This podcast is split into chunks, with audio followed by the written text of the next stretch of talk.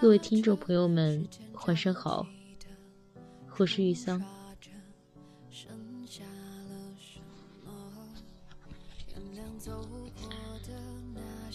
今天为大家分享不穿校服的你与我下。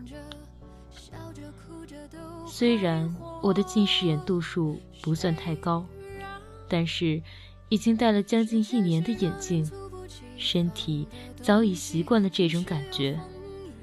如果说不戴就不戴，骑自行车走在上学路上。我总是有种很不心安的感觉，好像身体少了一个什么保护。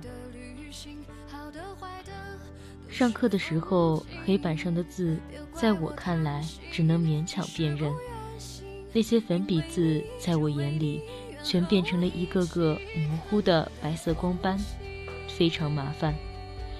我只能硬着头皮把老师上课说的每一句话都抄写下来。下课之后跑到前排去抄板书，或者跟几个平常还算熟悉的男同学借笔记。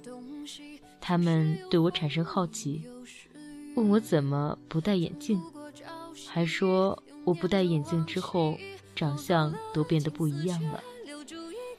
我没工夫理他们，每次都是抄完笔记就走。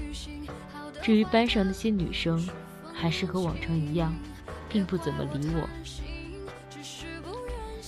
一周下来，我的眼睛终于稍微有些习惯了。那天星期五，我放学后没回家，直接把车骑到北门口停下，不停看手表，确认他们的下午放学时间。时间没估算错。不久之后，上晚自习的那些学生就从门里涌出来吃饭。把车子锁好，我双手提着书包，站在那个学校门口。很快，就等到了两人。那个男生也跟他在一起，我由此确定了他们两人的关系。他们两个也都注意到我，我没有戴眼镜，面无表情的笔直站着，然后目送他们走远。最后自己走回停车的地方，我开始偷偷用起了妈妈的护肤品。一个周日下午，我拿着攒下的零花钱，在小区附近一家发廊里把头发处理了一下，从表面质地到发丝形状，从额头前面到脑后，全都修理了一遍。形状并没有太明显的变化。但也确实顺眼多了。随后一段日子里，班上同学陆续发现了我的变化，周围的男生都来问我：“你头发怎么了？”女生也偷偷在背后议论我。我强忍住不耐烦的情绪，敷衍地应付他们，心里想的却还是那天晚上我端着锅走在路上时，美人沟女孩他们两人。朝我看过来的眼神，突然之间，我脑子里灵光一闪，意识到的自己和他们那些人为什么看起来不一样了。我这几天晚上洗过澡之后，总会习惯性的照照镜子。虽然我现在不戴眼镜，脸上也偷偷处理过，发型也修过。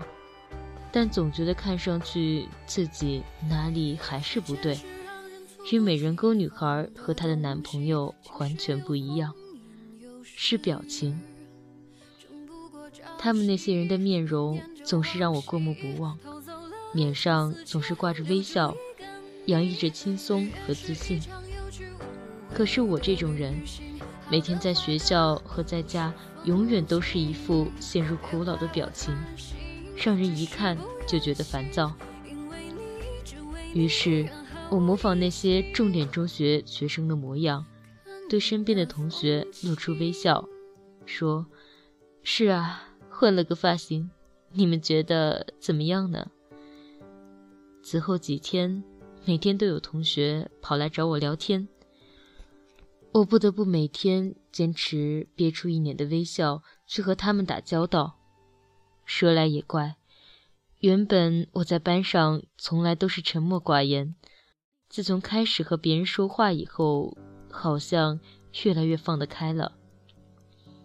那些来找我絮叨的学生脸上往往都带着笑，我也就很自然地笑着回应他们。到后来，居然也习惯了自己这副嘴脸。人真是种奇怪的东西。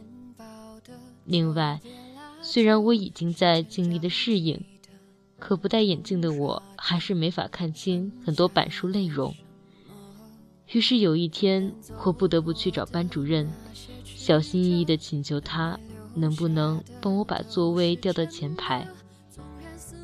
本来我以为以他那个脾气，肯定不会同意，反而还会质询我为什么不肯戴眼镜。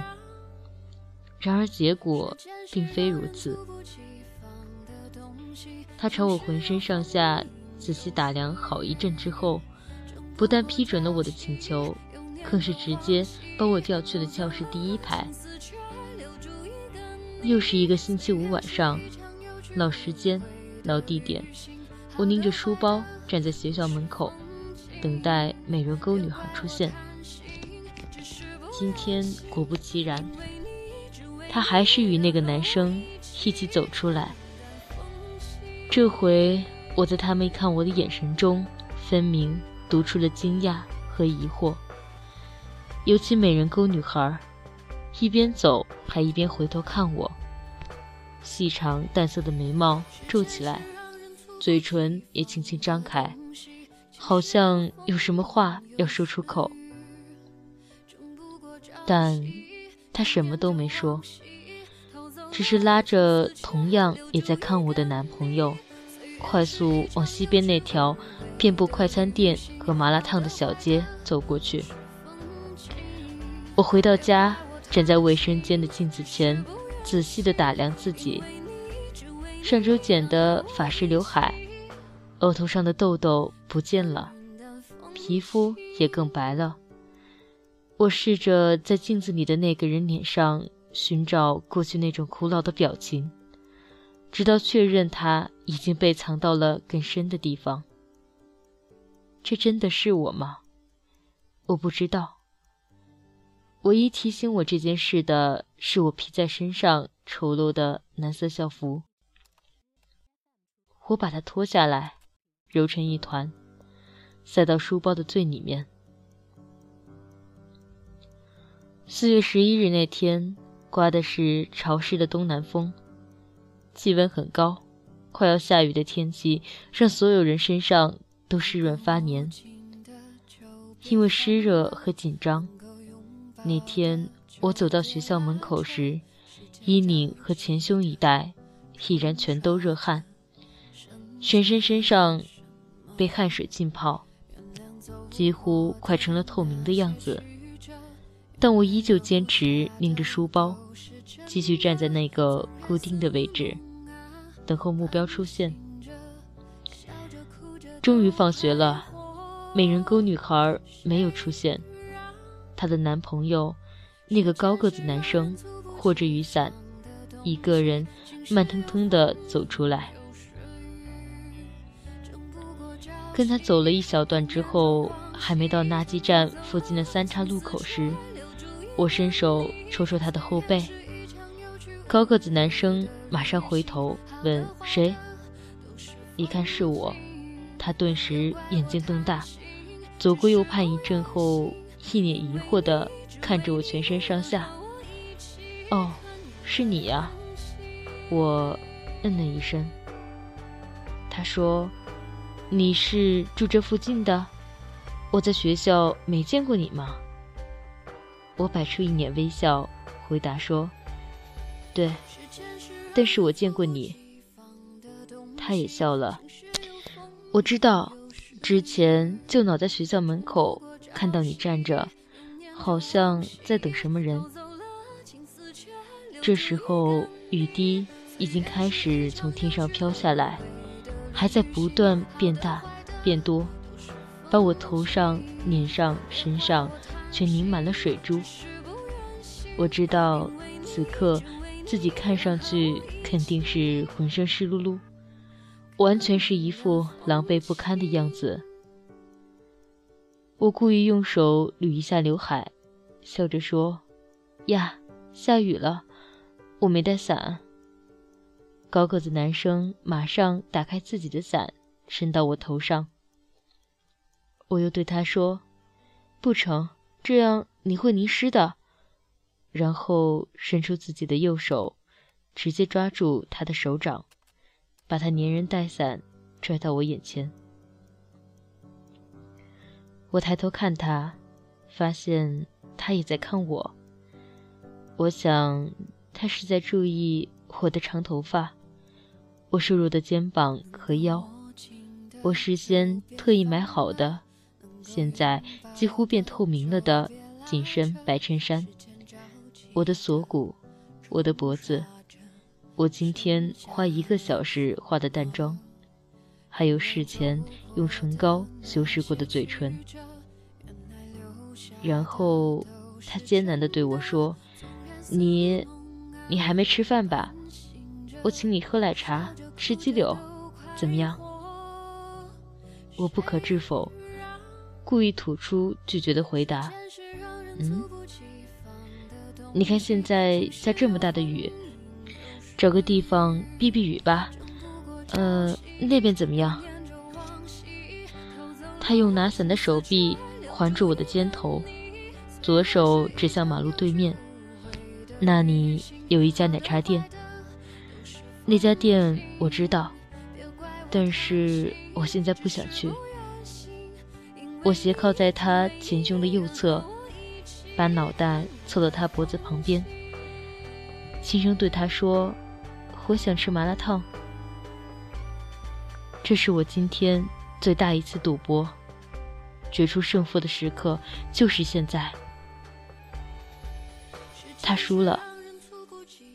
他用手扶着我的肩膀，然后说：“好，走吧，我请你。”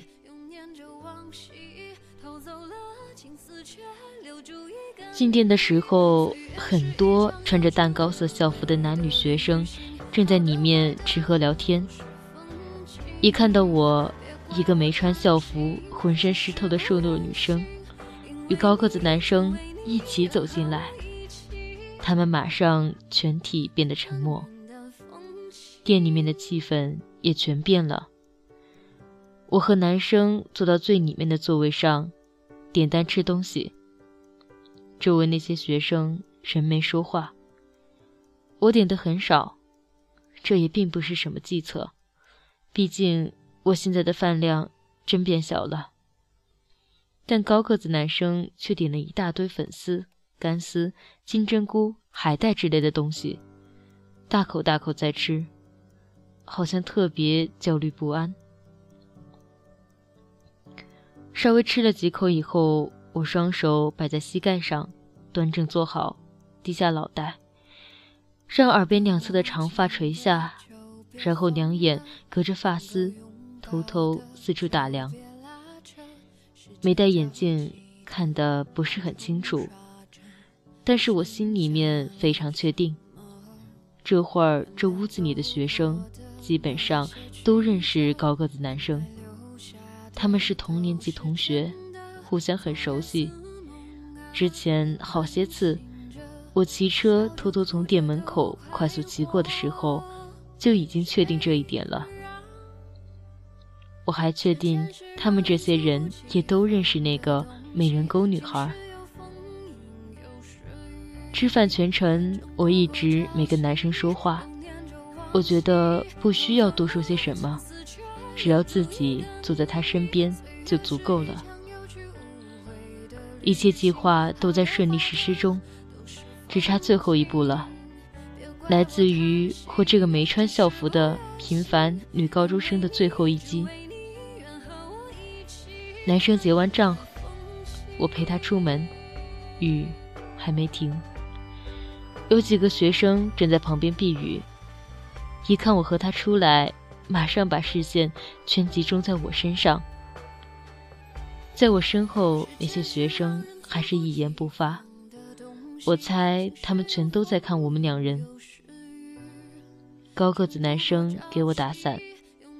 你家就住在对面小区吧？从前我好几次就注意到你了。马上我送你回家吧。我轻声回答：“好。”这令他咧嘴笑起来。他又问：“你叫什么名字？”我说出了自己的名字，他也说出他的名字，是非常无趣的，由两个字组成的人名。我上前用一只手轻轻抓住他的衣服，踮起脚问了他。身后那些人马上爆发出不约而同的惊呼声。那个男生嘴唇干裂，让我感觉不舒服。我忍不住笑起来，而他现在已经双腿在颤抖了。我说：“我要回家了。”然后双手拢一下鬓角的头发，再用修过的指甲尖拽住他校服的袖口。他这身校服简直是无可救药，布料非常差劲，手感恶心。店里那些学生开始窃窃私语，我们俩在手拉手离开店门口。等回到小区时，雨已经变小了。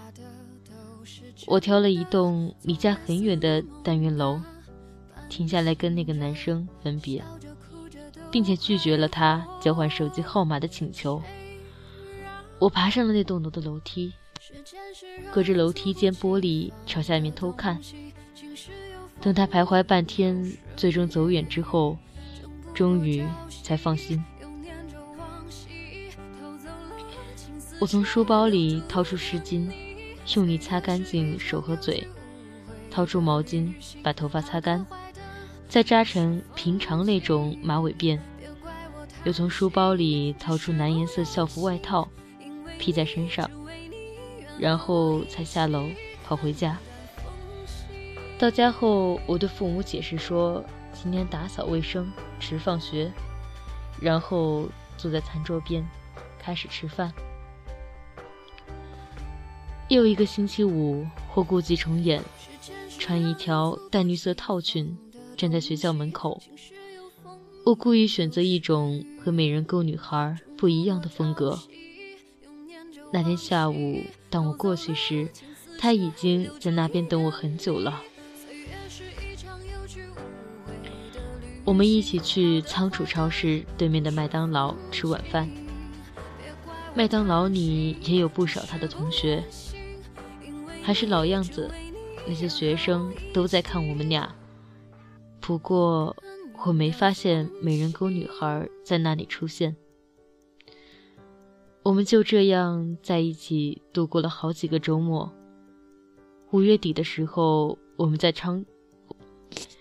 我们在仓储超市一楼的必胜客吃完晚饭，那个男生搂住我的胳膊送我回小区。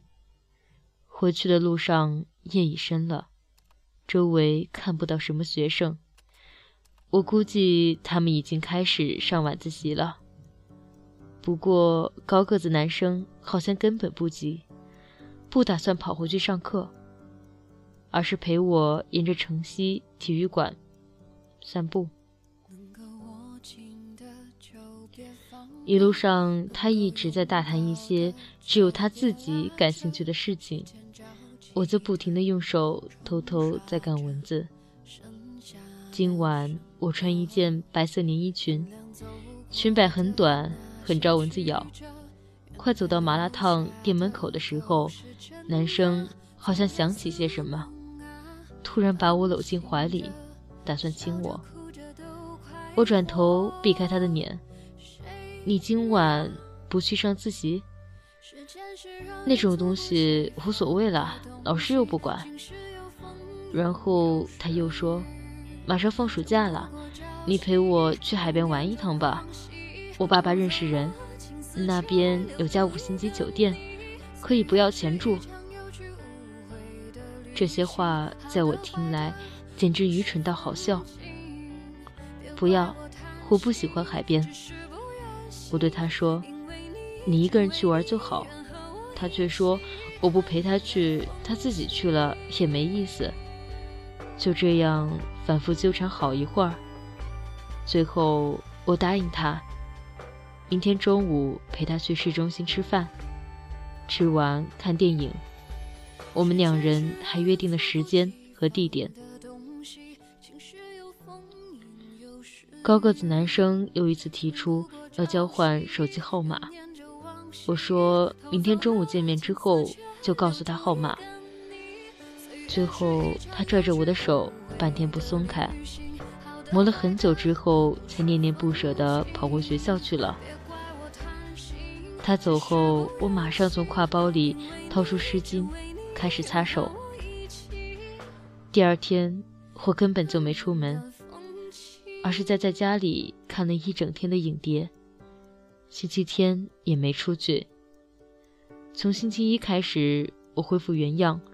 每天放学后就早早骑车回家，再也没有靠近那所重点中学一步。过了一个月后，暑假到了，平日里热闹无比的校门口变得寂静无声。我在那里没有见到哪怕一个学生出现。暑假结束后，我高三了，开始上晚自习。每天上完回家后。都是将近十点钟。重点中学早就放学很久了。总而言之，之后我再也没有见到那个高个子男生。基于同样的原因，高三一年里，我再也没有见过那个美人沟女孩。有时候我在学校里做题，偶尔会猜那个男生后来怎么样了。我问自己，究竟是什么使我那时候非如此做不可？有时想想会有点羞愧，有时又会浑身舒坦。但是无论如何，这辈子我不会知道真相了。我觉得这样挺好。同时，我对自己的改造计划被我坚持下来。高三之后，我身边的男同学。仍在持续增多，我开始有了朋友，各种朋友。我的生活终于也开始改变了，我过上了自己曾经羡慕的生活，这让我更加无暇顾及其他人以及其他事。又是一个春末夏初，高考结束，我考上了本地一所大学。毕业聚餐那天，我不辞而别，没在同学录上留电话号码。我一个人坐公交车去了趟那所大学。那天大学没放暑假，我在热闹的校园里逛了一下午，观察了很久后才坐车回家。就在那天傍晚，我回到小区里，走过那个阳台的时候。再一次看到了美人沟女孩。美人沟女孩把一头长发剪了，皮肤还是那么白，但眼神已经没有光彩。可能因为那时这是阴沉沉的天气，没有阳光，空气里只有灰扑扑的灰尘在四处乱飘，预示着将有一场大雨降临。美人沟女孩一直在看着天上的乌云。没有注意到我从窗边走过，我也没再看他，而是习惯性的把电烫过的长发往耳后一捋，抬头挺胸朝家走去。我要赶紧回家看看自己的衣柜，我记得那件粗犷丑陋的蓝色校服就挂在里面，家里人一直催我把它扔掉，但现在。我决定把它留下来。我今天下午在人声鼎沸的大学校园里逛了很久，发现与我现在打扮差不多的女生到处都是。我感觉那件校服有可能还会派上用场。谁让时间是让人猝不及防的东西晴时有风阴有时雨争不过朝夕又念着往昔偷走了青丝却留住一个你。岁月是一场有去无回的旅行好的坏的都是风景。别怪我贪心，只是不愿醒，因为你，只为你。愿和我一起看云淡风轻。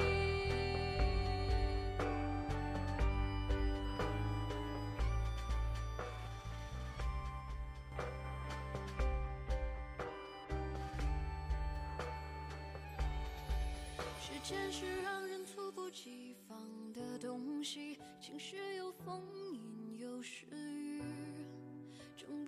朝夕，又念着往昔，偷走了青丝，却留住一个你。岁月是一场有去无回的旅行，好的坏的都是风景，别怪我贪心，只是不愿醒，因为你，只为你愿和我一起看云淡。风轻。